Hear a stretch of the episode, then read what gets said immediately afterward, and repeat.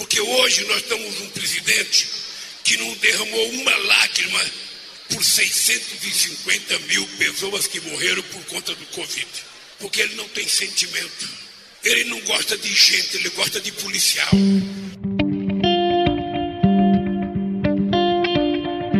Essa é apenas uma de uma série de declarações polêmicas feitas pelo ex-presidente Lula em eventos e entrevistas que tem participado.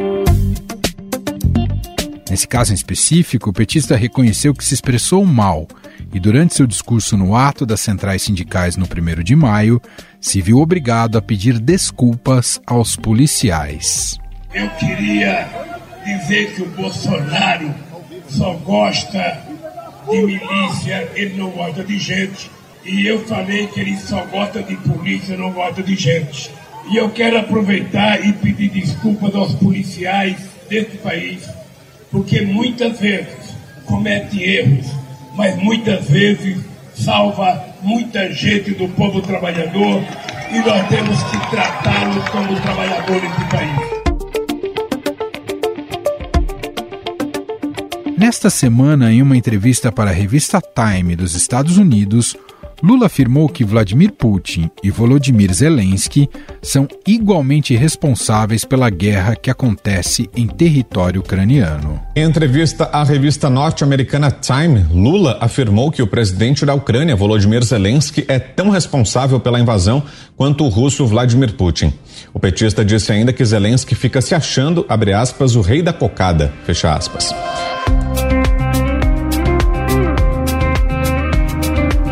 Opinião do petista repercutiu negativamente entre outros pré-candidatos à presidência da República.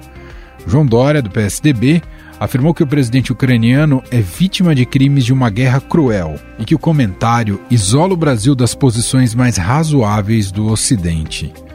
O pré-candidato pelo PDT, Ciro Gomes, disse que a posição da Rússia deve ser condenada e que falar que Zelensky é tão culpado quanto Putin é exaltar o autoritarismo e depreciar o líder da Ucrânia que o limite da, da demagogia do Lula não, não, não, tem mais, não tem mais reserva. Tem uma tragédia humanitária acontecendo na guerra.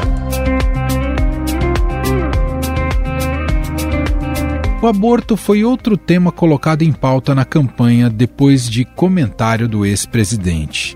Lula defendeu sua posição favorável à decisão da mulher sobre a interrupção da gravidez e gerou reações de grupos conservadores. Uh, aqui no Brasil, por exemplo, Martim, as mulheres pobres elas morrem tentando fazer aborto porque é proibido, o aborto é ilegal quando na verdade deveria ser transformado numa questão de saúde pública e todo mundo ter direito e não ter vergonha.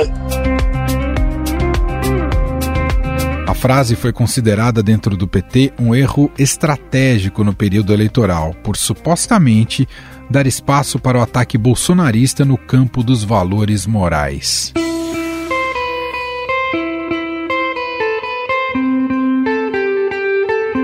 Mas não parou por aí. Lula ainda afirmou que seria preciso mapear endereços de parlamentares para pressioná-los sobre programas sociais. Em um encontro no dia 4 de abril na sede da CUT, Lula declarou que os trabalhadores e movimentos sindicais deveriam ir a essas residências com um grupo de 50 pessoas para incomodar a tranquilidade de deputados e senadores. Se a gente pegasse, mapeasse o endereço de cada deputado e fosse 50 pessoas na casa do deputado, não é para xingar, não, é para conversar com ele, conversar com a mulher dele, conversar com o filho dele, incomodar a tranquilidade dele.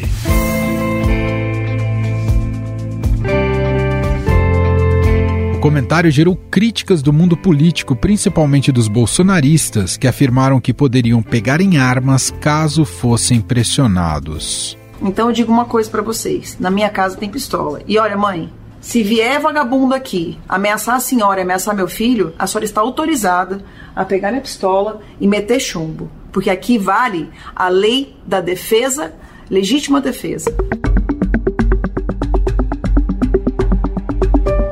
Em entrevista a jornalistas e youtubers em São Paulo, Lula reclamou do politicamente correto, dizendo que o Brasil está chato e defendeu que se façam piadas, por exemplo, sobre nordestinos. O cara contando piada de nordestino e eu rindo, eu contando piada, sabe, de outras pessoas, a pessoa rindo. Tá proibido contar piada, o mundo tá chato pra cacete.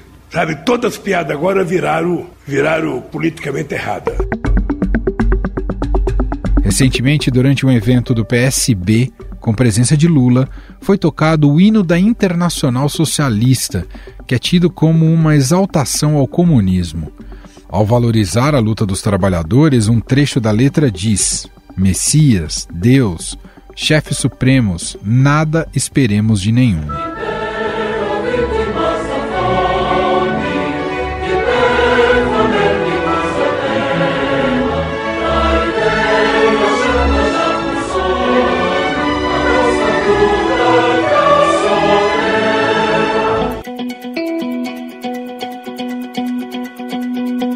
Questão é que essas declarações estão sendo comemoradas pelo presidente Jair Bolsonaro e seus aliados. A cúpula que coordena a campanha do atual mandatário pretende usar essas falas para ganhar votos do público conservador. A estratégia é dizer que, se eleito, Lula irá avalizar propostas que não têm consenso na sociedade, como a liberação do aborto não contaria nunca com o meu voto uma proposta nesse sentido. Mais ainda, caso fosse presidente, como sou agora, se porventura a Câmara e Senado aprovarem uma ampliação do aborto, nós aqui é, vetaríamos uma proposta nesse sentido. Afinal, quanto que as declarações de Lula podem influenciar na sua perda de votos? Sobre este assunto, nós vamos conversar com Marco Antônio Carvalho Teixeira, cientista político e professor da FGV. Olá, professor, seja muito bem-vindo, tudo bem? Olá, tudo bem? Saúde os ouvintes e agradeço pelo convite. Professor, apesar do bom recall do ex-presidente Lula, como mostram as pesquisas, há uma sensação de que ele tem, em muitos momentos, mais atrapalhado do que ajudado quando se posiciona sobre os mais diversos assuntos. Né? Várias de suas falas pegaram mal. A mais recente, por causa da entrevista Time, foi que causou muito rebuliço, foi sobre seu posicionamento em relação à guerra na Ucrânia. Mas já houve turbulência quando falou sobre aborto, revogação da reforma trabalhista, questão do preço dos combustíveis, sobre policiais, sobre politicamente correto, enfim, já uma coleção de falas ou gafes.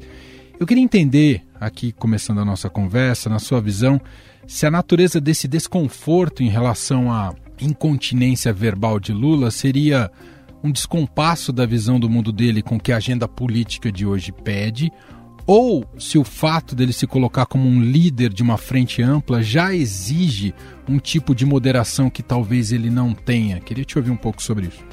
Bom, eu acho que é um pouco de cada coisa, né? Eu diria que tem um descompasso, é, digamos assim, da fala dele em relação aos propósitos da candidatura. A candidatura se propõe a ser uma candidatura ampla, não é? Que reúna diversos segmentos da sociedade, inclusive ao atrair o Geraldo Alckmin, ela sinaliza nesse caminho, já que o Alckmin é tido como uma figura de centro-direita, ligado ao catolicismo mais conservador. Então, quando você tem um objetivo como esse, você tem que ponderar que alguns posicionamentos políticos, que talvez sejam mais da sua preferência, eles não podem ser o posicionamento do candidato. Tá, vamos por etapas, né? A questão do aborto é uma questão que, do ponto de vista dos valores, né, da forma que foi colocada, e esse tema virou agenda global com o problema dos Estados Unidos agora, né? Ele tende a criar dificuldade para você atrair eleitores mais conservadores, não é? Então, você se mostrar favoravelmente a isso, talvez seja inadequado, mas adequado seria dizer que deve ser tratado como um problema de saúde, como verdadeiramente é, não é? Então, vamos separar aí a dimensão, digamos assim, da preferência dos valores que se liga à religião, da preferência do governante, que, que tem que atender a demanda de conjunto de sociedade, das pessoas que estão na sociedade, diferentemente das preferências é, dessas pessoas, não é? A questão, por exemplo, falar que o Congresso é o pior Congresso da história é imaginar que não governará com esse Congresso. É uma mensagem muito ruim também. Não é? o, o Lula eleito presidente vai encontrar um Congresso que não é muito diferente desse, não é? Uhum. Então, tratar esse Congresso dessa forma e encontrá-lo com ele mais na frente, não é? Já é criar de cara um mal-estar é, com o próprio Congresso, não é? Então, tem aí um descompasso, digamos assim, com os propósitos da candidatura. Se quer se propor a ser uma candidatura anti-bolsonarista, ela tem que ser uma candidatura ampla, antes de mais nada, não é? Ela tem que reunir diversos setores e aproveitar aí que a chamada terceira via não decolou e tentar, de todas as maneiras, atrair aquele eleitorado que parece que está perto aí de 20%, 25%, que seria o eleitorado que que disse que não votaria nem no Lula nem no Bolsonaro, mas até agora não encontrou um caminho também. Então tem um problema aí é, de falta de estratégia, não é? Isso denota uma dificuldade de assessoria. Deixar qualquer candidato falar sozinho, sem ter estrategistas do lado, é um risco. E todos nós sabemos que qualquer candidato hoje vai ser instado a falar necessariamente de temas polêmicos. Claro. E nesse sentido, professor, ele vai precisar, primeiramente, se entender com o próprio PT e com a esquerda, porque parece que muitas vezes parece que ele está pagando um pedágio, tentando se justificar à esquerda essa, essa sua movimentação ao centro, não é? Exatamente. Ele precisa se entender com o PT, não é? É, é, é muito importante que ele acalme, sobretudo, os setores mais à esquerda do PT e mostre para esses setores que têm um objetivo maior nesse momento e que, de alguma maneira, esses setores à esquerda, se quiserem ter um propósito democrático, vão ter que conviver com todas as diferenças que existem no país. Uma vez sendo governo, sabendo que vão governar não apenas para o MST, mas também para o agronegócio, não é? Que vão governar não apenas para os ateus, mas para os cristãos de centro, cristãos fundamentalistas, e que esse é o desafio de quem se propõe a ser governo e governar na democracia. Quem se propõe a governar na democracia não pode governar do cercadinho, não é? E esse cercadinho não é uma metáfora apenas bolsonarista. É uma metáfora que vale, que vale para todo mundo que, de alguma maneira, é, só enxerga o mundo com todas as diferenças que o mundo tem a partir da sua realidade.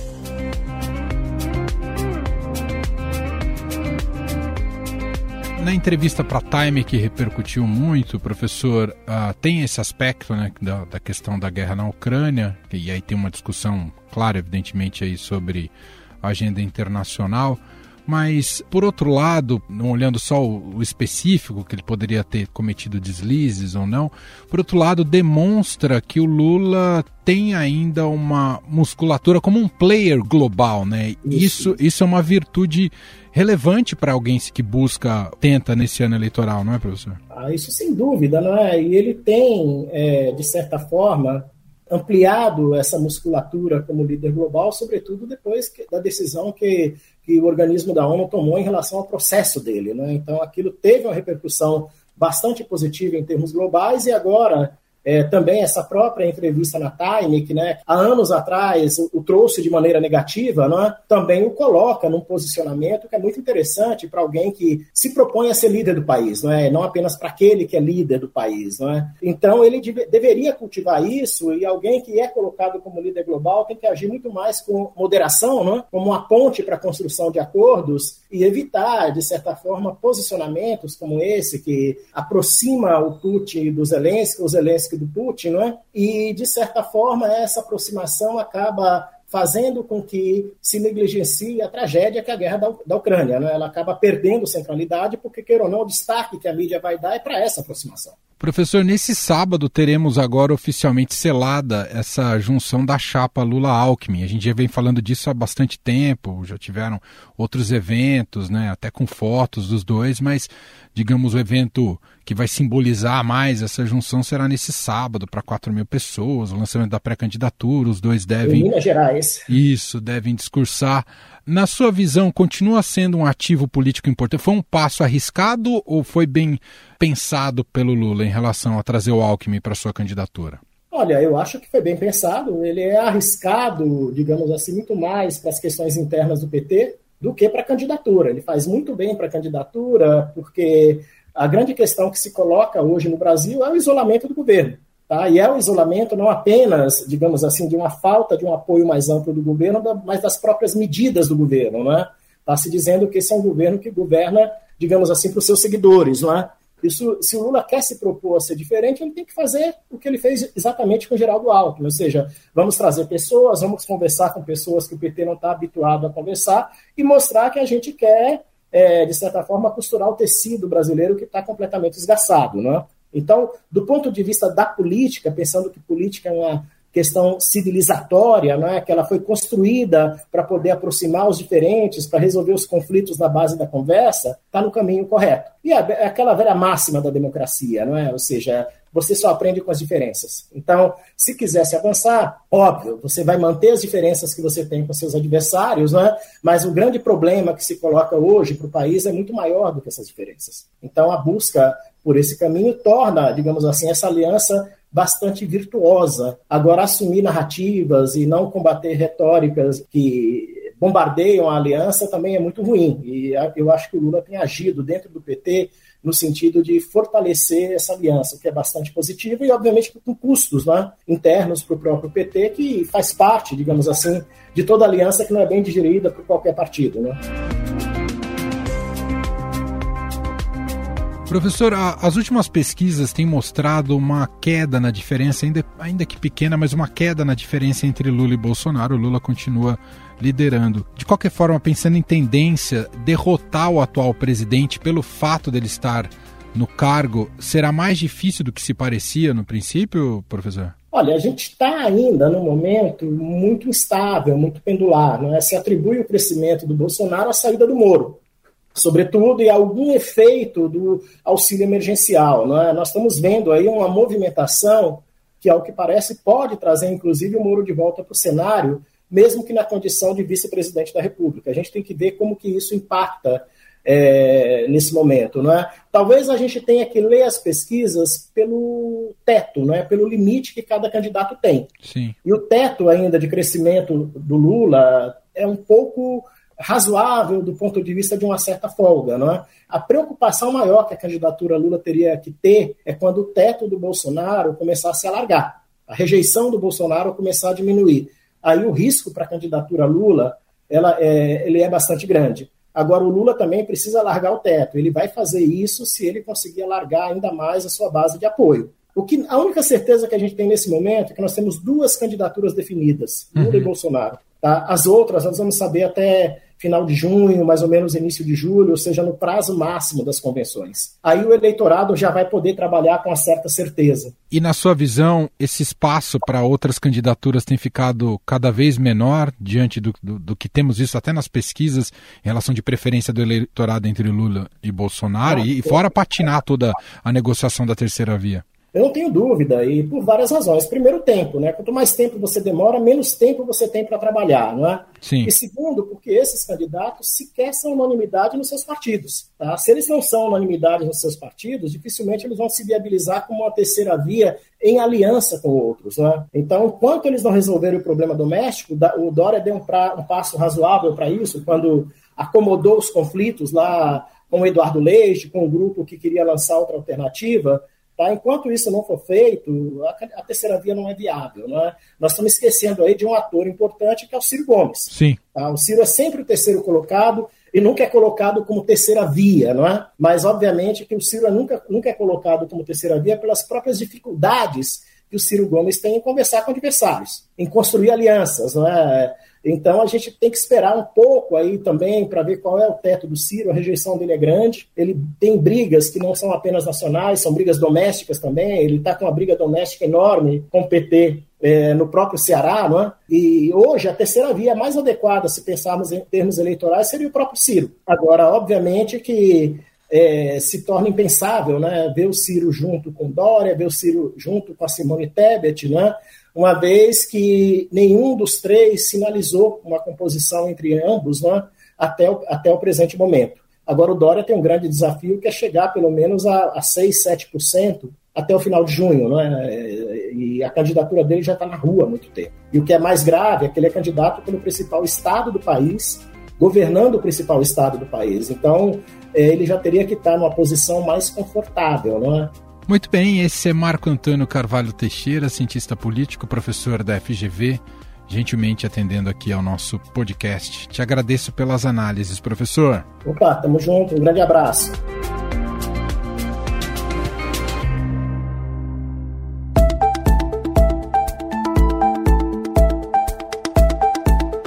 Fato é que essas declarações de Lula já causaram um racha na comunicação do ex-presidente. Comandado pelo jornalista e ex-ministro Franklin Martins, o setor virou alvo de críticas do partido. A crise custou a demissão do marqueteiro Augusto Fonseca, que foi substituído por Sidônio Palmeira, e também deve acarretar na demissão do chefe de comunicação da pré-campanha. O PT vive nesse momento que está sendo chamado lá dentro de uma disputa interna aguda sobre os rumos da campanha do ex-presidente Luiz Inácio Lula da Silva. Há muita queixa de que, bom, Lula está falando mais do que deveria, Lula não deveria estar tá falando isso, Lula não deveria estar tá fazendo aquilo. Isso tudo é o pano de fundo de uma crise que existe e essa é por poder.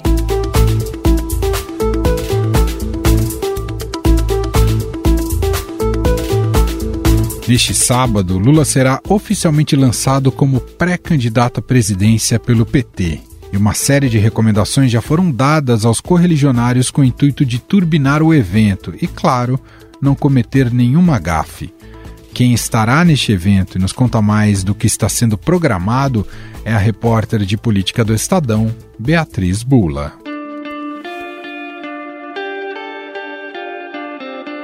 Olá, Bia, seja bem-vinda, tudo bem? Oi, Emanuel, tudo bem? Um prazer estar aqui. Eu sei que para ouvinte pode parecer uma coisa tão elementar ter a Bia assim com a voz próxima no estúdio, mas eu, por tantos anos eu falei com ela tão distante em Washington que é algo tão raro ter ela aqui pertinho, a dois, três metros de mim, que já é incrível, né, Bia? Foram muitas gravações de podcast só pelo celular, né, Emanuel? exatamente, exatamente.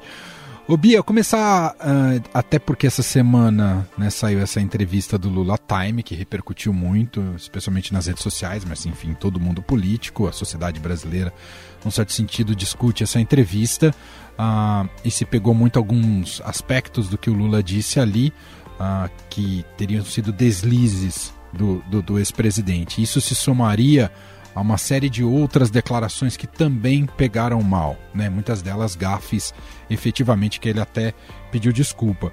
Eu queria te ouvir é, inicialmente como é que internamente isso está repercutindo, esse Lula que fala e que nem sempre ah, está de acordo com o que seria ideal como ele se posicionasse sobre certos assuntos, Bia muitas vezes não há uma discordância com relação ao conteúdo do que o Lula fala. É, muitos aliados compartilham é, de pensamentos que o ex-presidente expõe muitas vezes nesta, nesse acesso aí, numa gafe, numa verborragia. É, mas há uma preocupação com o quanto isso pode afastar um eleitorado de centro e centro-direita, que é, a candidatura do PT precisa buscar também para garantir é, a vitória nesse ano e especialmente para garantir o que eles querem, que é uma vitória folgada é, com relação à candidatura do é, presidente Jair Bolsonaro, que tem é, se mantido num, num bom patamar e crescido um pouco nas últimas pesquisas de opinião de voto, e também que essa verborragia possa afastar de alguma maneira aliados de outros partidos que o PT ainda tenta atrair, não necessariamente com a, o apoio formal do partido inteiro, da presidência do partido, mas selar apoios importantes com lideranças partidárias é, de legendas de, de, de direita ou de centro-direita, ao menos para ampliar esse arco de apoio que eles querem mostrar que é amplo e que é, vai de um espectro a outro a favor do Lula. Então, essas declarações, elas geram muito receio justamente por gerarem ruído. Ruído entre setores que muitas vezes o PT busca e precisará buscar daqui para frente. Essas falas do Lula, elas dialogam muito com a base eleitoral já do PT, é, mas o PT sabe que é preciso ampliar, que é preciso ir para além disso, é, e por isso há essa preocupação com o jeito dele de falar de improviso, é, muito seguro com o seu próprio feeling, com o seu próprio tino político, mas vem como um momento em que é preciso, enfim, ter um pouco mais de cautela. E o próprio Paulinho da Força, que é, selou o apoio do Solidariedade, o único partido é, mais de centro-direita que está nessa aliança já anunciada com o Lula, com a candidatura do Lula, é, chamou a atenção do ex-presidente Lula publicamente esses dias sobre essas derrapadas, digamos assim. Então, há uma preocupação por parte dos aliados com relação a isso. E queria que você contasse para a gente, Bia, sobre a crise de comunicação no PT. Em que status está isso? Está ainda se definindo quem serão os diretores de campanha em relação a isso? É, o que é, as lideranças do PT têm dito e as pessoas próximas ao ex-presidente Lula é que a questão da coordenação de comunicação da campanha, que é o que é o cerne do que se chama aí dessa crise de comunicação, é, deve ser definida só depois do dia 7, desse lançamento da pré-candidatura do Lula na chapa com o Geraldo Alckmin, marcado para esse sábado aqui em São Paulo. E é, isso porque justamente eles não querem contaminar o noticiário com mais ruído, porque é, seja lá o nome que seja aprovado, seja o do Edinho, que é o prefeito de Araraquara, né, que é um dos mais cotados, ou do Rui Falcão, vai haver algum é, desacordo ali interno e um fogo amigo, né, alguma boataria, algum ruído. Então eles também não querem contaminar esse momento pré-candidatura com isso, mas é fato que esse momento do lançamento pré-candidatura com isso, mas é fato é, que a gente já teve aí algumas vítimas, digamos assim, pelo caminho, né? O antigo marqueteiro já caiu, né? Porque havia discordância tanto com relação ao valor que havia sido cobrado, mas também especialmente com a mensagem que tinha sido passada. Isso enfraqueceu a posição do Franklin Martins na, é, na campanha do Lula. O Lula ele é, se cerca de aliados que são aliados que estão com ele há muitos anos, décadas, e fizeram parte de campanhas dele em vários momentos, é, especialmente nas vitoriosas, né? Então a gente está falando de nomes como Aloysio Mercadante, do próprio Franklin, da Glaze, é, são pessoas que estão no entorno dele faz tempo. É, enfim, então há uma tentativa ali por parte do próprio PT e desses aliados de falar, olha, essas crises, na verdade, é, não existe uma crise, são coisas muito pequenas, porque essa campanha já está mais avançada do que outras, é, já está num ritmo mais acelerado do que outras campanhas, como, por exemplo, é, as dos candidatos que se pretendem aí lançar como terceira via de centro-direita, né? Porque a gente ainda não sabe nem quem seria esse candidato, Sim. qual seria a aliança, é, a coisa foi minguando. Então, é, o que eles querem dizer no PT é, olha, não é tão grave assim, o problema é que a gente está mais rápido que os outros e essas coisas vão acontecer. Mas é fato que quando a gente vê a estratégia de comunicação do próprio ex-presidente repercutindo mal com essas gafes dele, é, ou com falas de assuntos de maneira prematura, ou que poderiam ser deixados para outro momento de debate, isso tudo também aumenta a pressão para que seja definido quem vai ser esse coordenador de comunicação e consiga, enfim, costurar melhor, um, consolidar é, como que vai ser essa estratégia daqui para frente, não que, que ela não exista, uhum. é, mas enfim, para que isso esteja alinhado ali entre todos, todas as pontas, digamos assim, dessa coordenação de campanha. Não é só o coordenador de comunicação que precisa ser definido, mas vários postos que vão estar tá ali no entorno do Lula e ter papéis cruciais dali para frente. Uma expectativa é de que o próprio Guilherme Boulos do PSOL, por exemplo, tenha um papel é, nessa coordenação. O Boulos ele foi crucial para o pessoal anunciar esse apoio ao Lula no primeiro turno. Pra gente fechar, Bia, queria te ouvir tudo o que você sabe sobre como será esse lançamento da pré-candidatura nesse sábado em São Paulo, com 4 mil pessoas esperadas, né? E eu acho que com a grande foto, que é a junção, que é, claro, já tivemos várias prévias dela, mas a junção e discursos oficiais de Lula e Geraldo Alckmin. Pois é, dada essa é, estratégia de comunicação do ex-presidente de falar de improviso, tendo gerado alguns ruídos aí nas últimas semanas, nas últimas semanas, para não dizer aí desde o início do ano, talvez, há uma expectativa de que o ex-presidente siga um roteiro de um discurso que foi desenhado ali pelos seus aliados nesta semana. É, vamos ver se isso acontecerá ou é, se o Lula de novo vai seguir é, seu tino político no palco. É, mas esse discurso foi discutido já. Não, não será uma coisa que vai acontecer ali, uma falação que não foi previamente pensada pelos que estão mais próximos. A gente deve ter o discurso do Lula, do Alckmin e talvez só. Era isso que é, um dos aliados mais próximos do Lula gostaria de ver. É, ele se inspira em alguns, algumas organizações de eventos políticos de, de outros países, nos quais o palco não fique tão lotado e tão visualmente poluído como a gente tem visto aqui no Brasil. Sim. A ideia é poder aproveitar os discursos dos dois, as gravações dessas falas, também na campanha, durante a campanha eleitoral. E para isso, não dá para ter aquele palco como a gente vê em muitos eventos, inclusive, por exemplo, essa semana no evento de apoio do Solidariedade à chapa Lula Alckmin, você mal consegue identificar cadê o Lula, cadê o Alckmin. Tô brincando, né? Eles ficam no centro, claro que você vê os dois ali, mas é muita gente. Sim. E várias fileiras de pessoas atrás deles, né? Então eles querem evitar isso, deixar um palco mais limpo e também deixar é, o momento dos discursos focado, centrado nos dois. Falam que as pessoas querem ouvir Lula e Alckmin, né? Que é é, candidato a presidente e candidato a vice, na verdade, pré-candidatos anunciados oficialmente aí neste sábado, dia 7. Evento para 4 mil pessoas, é, aqui em São Paulo, basicamente só convidados, então pessoas ligadas ao PT, ligadas a essa candidatura. A expectativa artistas, é que. Artistas, celebridades. Ah, isso, artistas também, então a gente deve ter possivelmente Gil, é, Chico é o que está se costurando aí nos, nos bastidores. É, eles querem personalidades públicas, não, não só artistas, músicos, né, mas outras personalidades que mostrem que o Lula tem um apoio também perante a sociedade civil, não só é, entre políticos variados aí de, de setores variados. Muito bem, cobertura completa do Estadão nesse sábado, lançamento da pré-candidatura. Beatriz Bula vai estar tá lá, né, Bia? Com certeza. É isso. A Bia, mais uma vez, e agora no estúdio, participando aqui do podcast, uh, diretamente aqui com a gente. Obrigado, Bia. Eu que agradeço, Emanuel, e até mais.